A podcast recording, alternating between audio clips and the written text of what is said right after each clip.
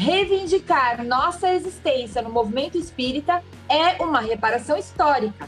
Essa frase diz respeito à matéria LGBTs com deficiência, um debate também para o campo da fé, publicada onde? Na revista eletrônica Carta Capital, escrita por nada menos que Jader Arantes, um homem com deficiência e gay, jornalista, ativista dos direitos humanos, voluntário da Mocidade Espírita e idealizador da Espíritas Plurais. Não sei se eu falei direito, produção depois me corrija. Falou muitíssimo bem, Adriana Morales. E eu, Bruna Paz, também estou aqui para a gente falar sobre todas essas lutas que se encontram na vida de Jader junto com ele. Bora lá!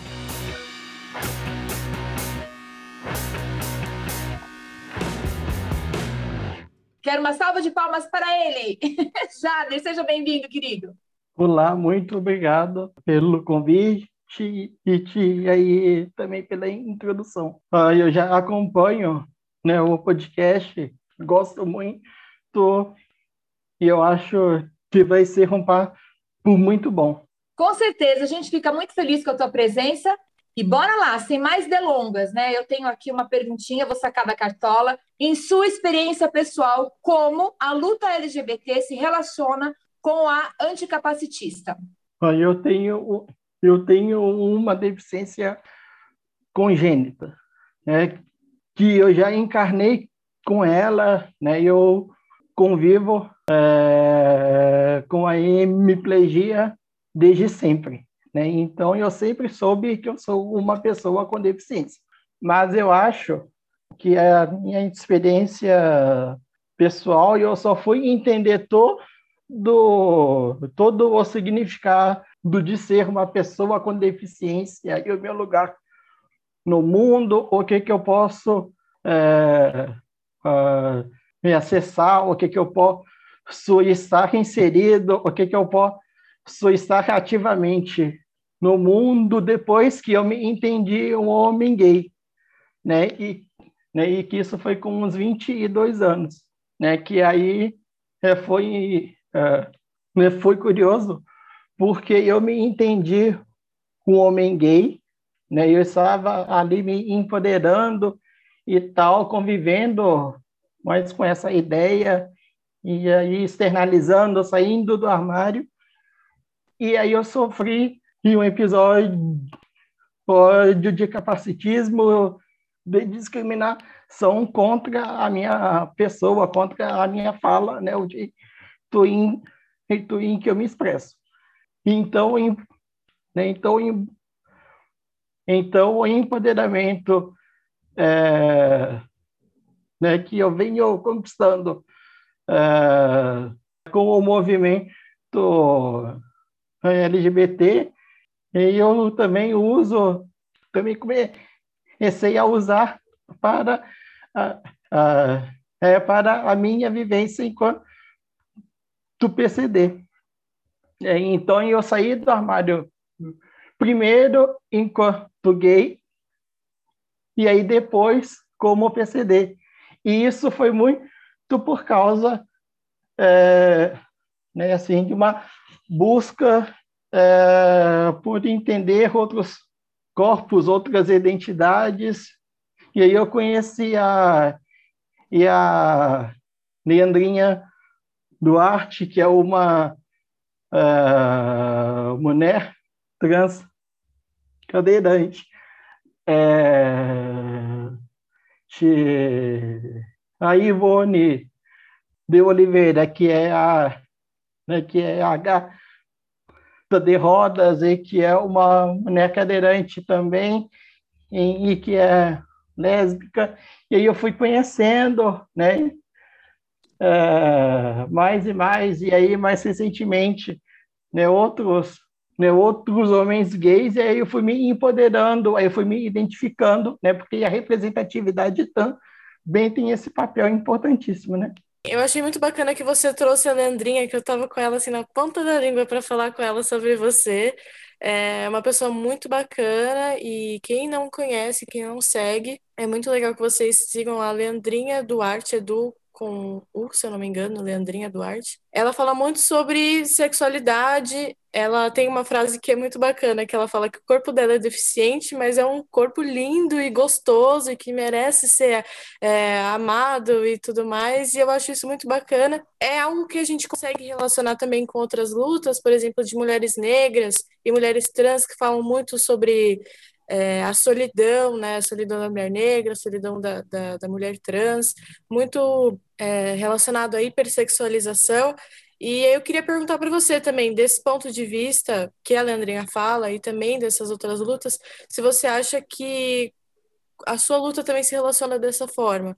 Se você acredita que existe o mesmo processo em relação às pessoas com deficiência quando a gente fala de, de sexualidade. Sim, sem dúvida.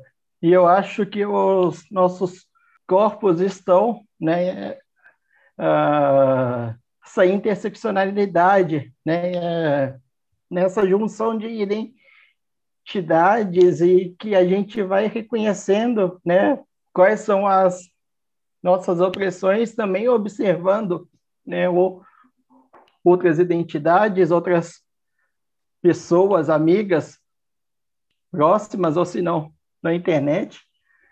E eu falo que eu só fui entender que eu sou né, que eu sou ou né, que eu sou um corpo é, sexualizado que eu que, que eu também atraio. Depois isso, né, que eu atraio outras pessoas sexualmente e e afetivamente também né, porque são dois campos separados e que são né, e que é bom a gente, a gente diferenciar, porque às vezes há uma uh, há uma sexualização, só que não tem uma afetividade né, ali com, né, com os nossos corpos.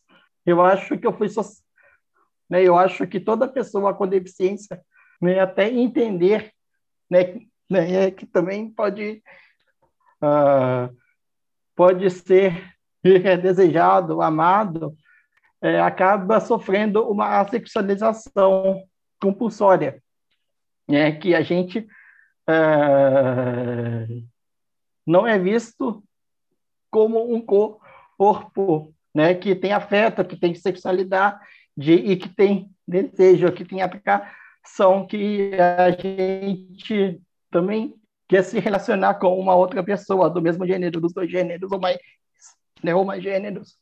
Eu acho que a hipersexualização também existe.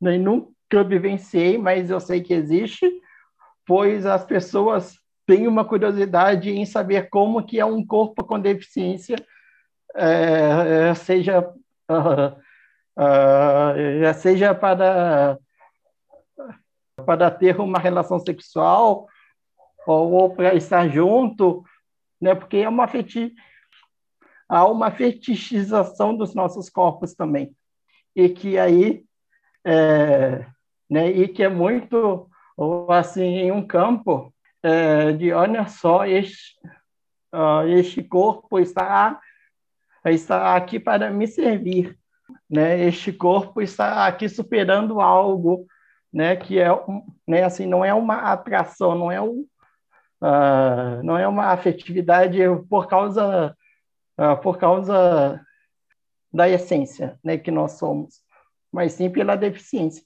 e que não é muito muito bom, né?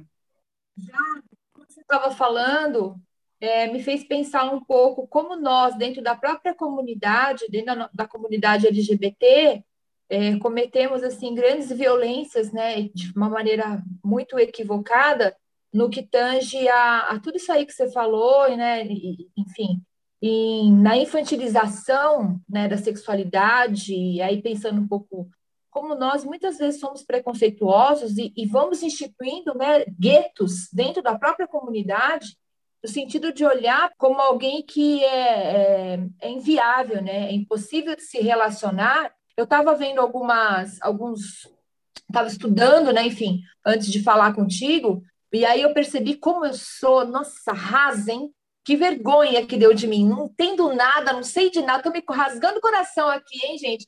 no, no episódio do Direito de Ser, não entendo nada, não sei de nada, preciso estudar. E, enfim, estava aqui no rolê buscando alguns conteúdos e eu encontrei um canal que é chama-se Vai uma Vai uma mãozinha aí.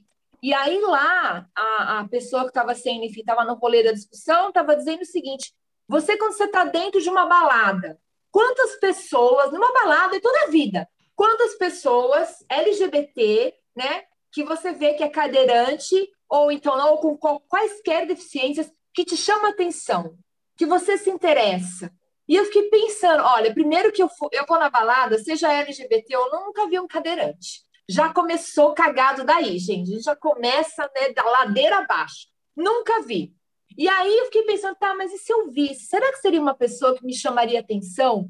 E me despertou tanta coisa, Jader, porque eu fiquei pensando, pô, o quanto a gente milita e fala que nós estamos aqui porque nós nos afetamos. Mas o quanto isso é, é raso, é falso, porque se não me chama atenção é porque sexualmente alguma coisa tem aqui dentro, ó, que diz para mim, ó, você não vai conseguir transar com essa pessoa, então não vai ser bom. Olha, mas abriu a minha cabeça de tal maneira que eu me senti assim, sabe, assim, o cocô do cocô do cavalo bandido. Eu falei, eu preciso estudar esse negócio, preciso entender esse rolê, porque realmente não dá para chegar no mundo de regeneração, aquele mundo bacaninha, com dignidade, com respeito, com ética, negando a nossa condição de negação, que a gente nega muita coisa porque a gente nem chegou no rolê de saber, de estudar e de tudo mais, e a gente continua vivendo, né? Esse é o grande problema. A gente nega e continua vivendo, e as pessoas que estão aí com deficiência nesse armário blindado, né? Porque uma coisa é exatamente como você disse, a gente tem um armário que a gente acha que é muito difícil de sair.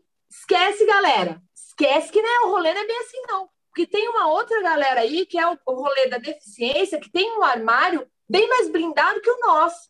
Então, sair do nosso armário é um rolê. Sair de um armário com deficiência, puxa, ó, suador. Eu não sei se eu falei, falei, falei, enfim, né?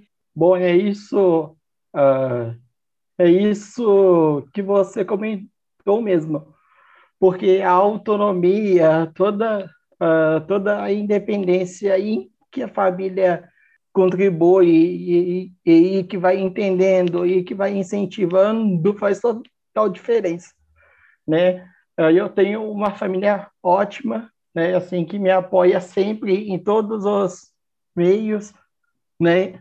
Uh, né? Eles são meu pai e uh, uh, meu pai e a minha mãe são de mães pela diversidade né, estão ali nessa luta aí tal com a gente, só que, né, assim, eu sei que muitas pessoas não têm isso, não tem não não tem este incentivo todo e, uh, e realmente sair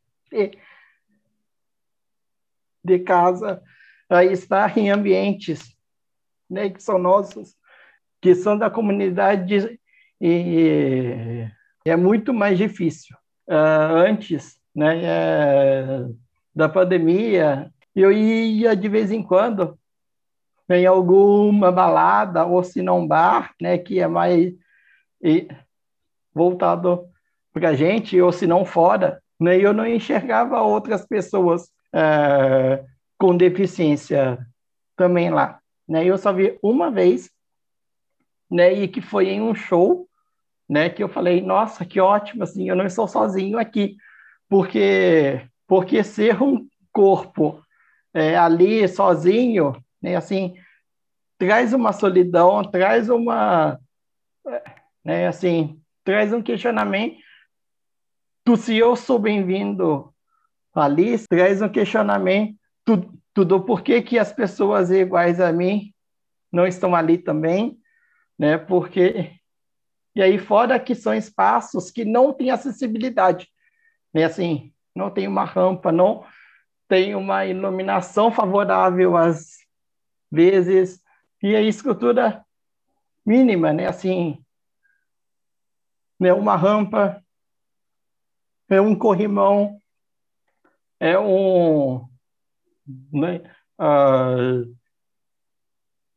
É uma cabine fechada, talvez, né? Talvez não, sim, né? Porque tem pessoas que precisam, né? É, de um espaço delas. Eu é, E aí são muito muitos empecilhos. E aí a pessoa estando ali, né, né, também haverá o questionamento sobre como que as pessoas vão vê-la realmente. Né? Se vai ver como algo assim exótico, como nossa, olha só, temos uma pessoa com deficiência aí igual, né? Assim, às vezes é, a uma pessoa negra, ou se não há uma, ou se não há uma, uh, há uma drag queen, né? Porque de vez em quando, né? Assim, às vezes a gente né, assim, acha que nós somos abertos e tal, só que dentro, dentro da comunidade tem alguns preconceitos contra pessoas que estão ali atuando, que estão performando né, uma arte. Né? Então, né, assim, né, assim, são várias solidões, são várias uh, exclusões, porque nós estamos em uma comunidade, principalmente uh, homens cis gays né, estão ali em uma busca né, é, né, é por um padrão, é, por uma construção muito estética, né, assim, pelos seus, pelos que são fortes, pelos que estão performando mais ou menos o que eles são. Né, e aí só ficam ali nos mesmos. Eu vou deixar o link na descrição da, da coluna desse texto que o Jader escreveu para Carta Capital, porque assim, é cada, cada linha, gente, é um, é um. Você tem que pegar a frase isolada e pensar muito sobre ela. E a Adri até trouxe uma aqui no começo que é sobre. A Adri pode falar melhor que agora eu não lembro bem como que é a frase. Sobre a, é sobre a reparação histórica, né? Que ele fala reivindicar nossas existências no movimento espírita é uma reparação histórica. Exatamente. E aí eu queria ouvir de você, já desse ponto de vista, assim, o que você quis dizer com isso e o que você pensa, como isso se relaciona com a sua espiritualidade e tudo mais. Conta um pouquinho pra gente. Bom, eu sou espírita uh, de berço, né, assim, desde sempre mesmo, e eu sempre, uh, e eu sempre frequentei os, o centro uh, com os meus pais, sempre estive ali presente, e aí a evangelização, mocidade, né? E aí depois é, né, estudo mais adulto e tal. Eu sempre estive ali muito, a, muito ativamente, né, participando, né, assim, de tudo e tal, mas eu sempre, é, eu sempre, assim, senti uma solidão, né, assim, um, né, é uma falta é, assim de pessoas iguais a mim. E assim, eu meio que me acostumei durante né, a, a, né, a minha vida e tal, porque né, é porque em casa, na minha família, tem outras pessoas uh, com deficiência e que estavam né? Ali eu sempre estive com uma referência. E o que que uh, e o que que a doutrina diz sobre, né? Porque é uma questão que nós espíritas temos muito e que eu acho que eu não via mesmo, é, assim, algumas coisinhas aqui ou se não ali, é, na codificação, ou só que assim eu não, né, eu não me via tão representado do, né, assim eu não me enxergava ali também, porque uh, por, uh, porque é uma abordagem mais uh, mais tradicional e em um contexto histórico muito, muito bem definido, específico, e que, assim, não dialogava mais comigo hoje, né, com o que nós somos hoje e, e entendemos hoje. Isso, isso para as duas identidades. E até que eu conheci a teologia queer, né, que é um estudo, né, que é uma prática muito comum né, entre, é, entre pessoas protestantes e evangélicas, né, que são a, né, que são as teologias afirmativas, que são as teologias mais inclusivas e diversas, né, e que elas buscam né, entender o que que os nossos corpos podem dizer, contribuir com a religião, com o fazer religioso, com a espiritualidade. E eu, né, eu falo que foi uma transformação para mim, porque foi assim, eu, né, que aí foi o, né, que foi um empoderamento 4.0, né? Eu avancei algumas casinhas, né, eu entendi e que eu posso falar, que eu posso, né, que eu posso contribuir. Né? Eu não preciso ficar esperando alguém escrever um livro, ou se não, um espírito é, é, é, né, passar uma mensagem, né? E aí eu fui vendo, né, que o movimento espírita estava estava tentando uh, tentando atualizar alguns conceitos e tal, só que a base ainda não está a, uh, não está atualizada. E aí são algumas vozes aqui, ou se não ali. E aí eu decidi ir, então fazer espíritas plurais, né, né, que é uma associação com, né, com a pluralidade dos mundos, é, de vidas, de encarnações, e que a gente, né, assim, tem, tem a pluralidade dentro da diversidade. É, gostei muito da tua fala, Jada. Me fez, me trouxe à memória uma recordação que eu guardo assim, é, num, num lugar especialzinho, especial no meu coração.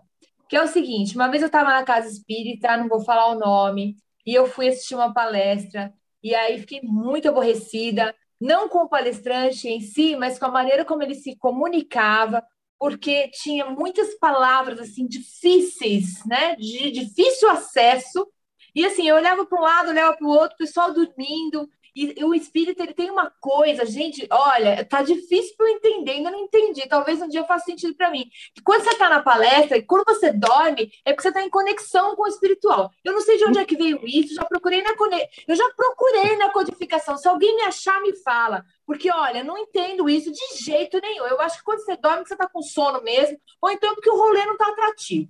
Enfim, e aí saí aborrecidíssima, para não falar um palavrão aqui nesse episódio, Saí aborrecidíssima, fui falar com a diretora da casa, na hora. Eu falei, olha, tive, tava lá na palestra, não curti, acho que, sei lá, essa maneira como está sendo passado aí o evangelho, né, muitas palavras rebuscadas, o pessoal, não sei, tá dando sono na galera.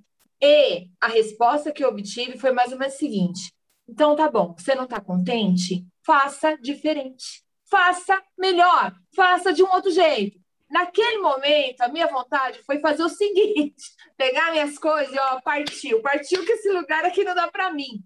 Enfim, fiz diferente, revi o meu conceito, aquela coisa você fica meio doidinho, né? Nossa, por que, que não acolheu a minha queixa? Por que, que não colocou lá um palestrante que atendesse as minhas necessidades? Não, porque para as outras pessoas estava bom, estava ruim para mim. E aí estou eu aqui, falando de espiritismo. Vou, faço palestra e hoje eu faço do meu jeito. Eu sei que eu desagrado muita gente, tem gente que vai lá reclamar. Então, a Adriana Morales, ó, muito, fala demais, fala, tem um jeito muito estranho de falar. Eu, te, eu sei que tem gente que vai reclamar, mas eu sei também que tem gente que gosta. Então, a tua fala, Jader, me fez lembrar dessa coisa de que muito, muito espírita que tá, tá no treinamento lá do espiritismo, fica doidinho com o que acontece dentro da casa espírita e partiu para fazer outra coisa.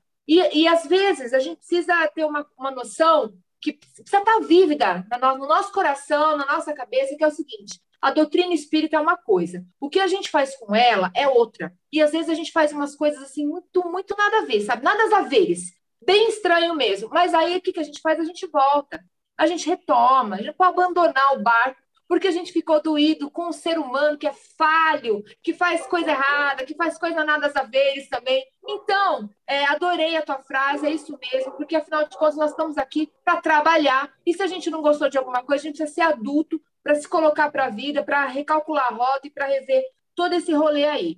Aí, você foi seguindo aí no seu discurso, Jader, e me fez pensar numa outra coisa, né? O espírita tem muita dificuldade de localizar a pessoa com deficiência como alguém que está no rolê da vida e que tem lá a sua subjetividade e que tem lá uma história. Então, o espírita faz o quê? Ele pega o indivíduo com deficiência, coloca o indivíduo num lugar de alguém que tem, olha, muita dívida, que tá, chegou no rolê da vida cheio de dívida, e aí ele veio com deficiência para pagar essas dívidas. Olha o que, que a gente faz. E a gente não muda esse conceito, esse conceito não se atualizou ainda.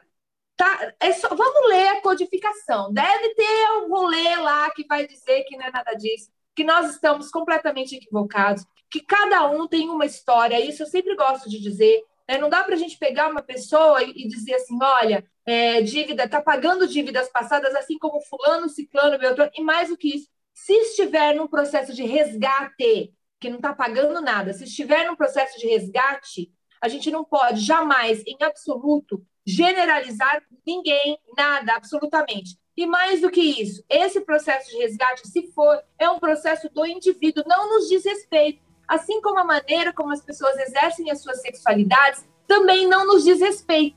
Né? Ninguém chega no rolê da vida como LGBT, QIA, e todas as siglas, como alguém que está resgatando absolutamente nada. E se estiver, e se porventura, considerando a subjetividade da reencarnação, estiver resgatando alguma coisa, não nos diz respeito. O que cabe a nós amarmos uns aos outros. Olha que bonitinho, facinho, né? Facinho da gente ler, falar, mas pôr em prática, tá suado o negócio.